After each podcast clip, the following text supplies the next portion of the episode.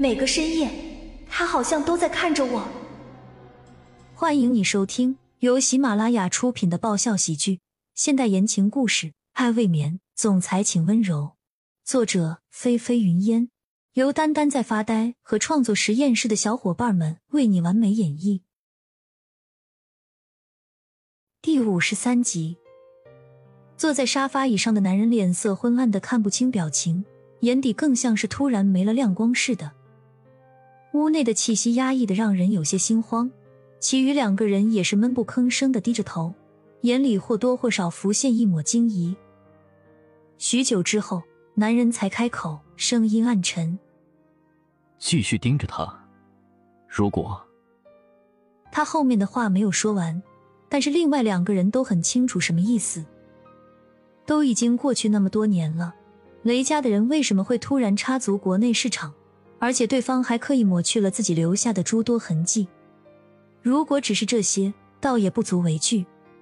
毕竟雷家当年的事也曾经闹得很轰动，直到现在还有让人记忆犹新的。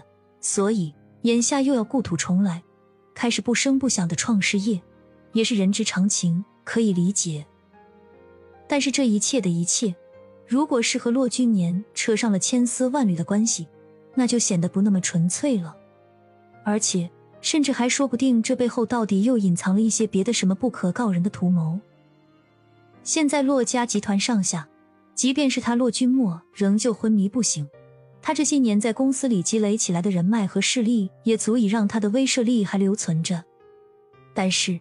也正是洛君墨还具有这样的影响力，才会让洛君年更加的想要得到原本不属于他的这一切。特别是对于骆君年来说，骆君莫在的时候也就算了，现在骆君莫不在了，可影响力依旧，这实在是一个让人不可能高兴起来的事情。下山的路上，加好油以后，江曼刚刚启动车子往前开了两步。突然，眼前跑出了一个人，江曼顿时吓了一跳，猛地踩下了刹车。刺耳的刹车声响起，在这样深沉静谧的山间夜色里，听起来更加让人觉得异常心惊。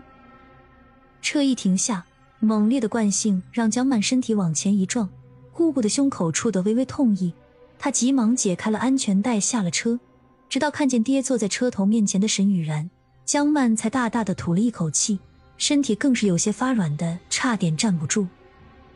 他随即有些发火的盯着倒在地上的沈雨然，语气更是从来没有过的坏：“想死，去别的地方死，别弄脏了我的车子。”听到江曼的没好气的怒吼，沈雨然轻笑了起来，低着的头也慢慢抬起来，仰看向正在居高俯视着自己的江曼。就在沈雨然抬头的一瞬间。江曼反而有些怔愣，眼前的这个女人真的是沈雨然吗？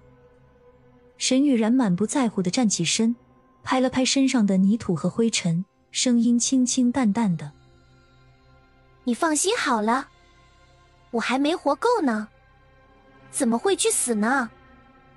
江曼沉默了下来，看着沈雨然双眼里的幽深和冷静，不免还是有些心惊。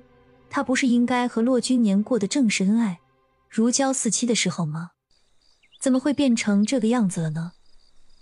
江曼脸色很快就恢复了平静，嗓音也平静的让人无法窥视他的情绪，对沈雨然问道：“沈雨然，你这个时候找我，到底又有什么事儿？”江曼，你确定我们要在这里聊吗？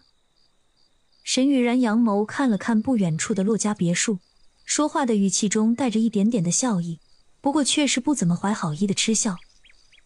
江曼凝眉想了想，随即回到车上拿过钥匙，锁好了车，随后便带着沈雨然一起朝着洛家别墅边上的小树林走去了。他边走边开口说道：“到这边来吧。”本集完，欢迎订阅本专辑《爱未眠》，总裁请温柔。更多精彩内容，请关注“丹丹在发呆”。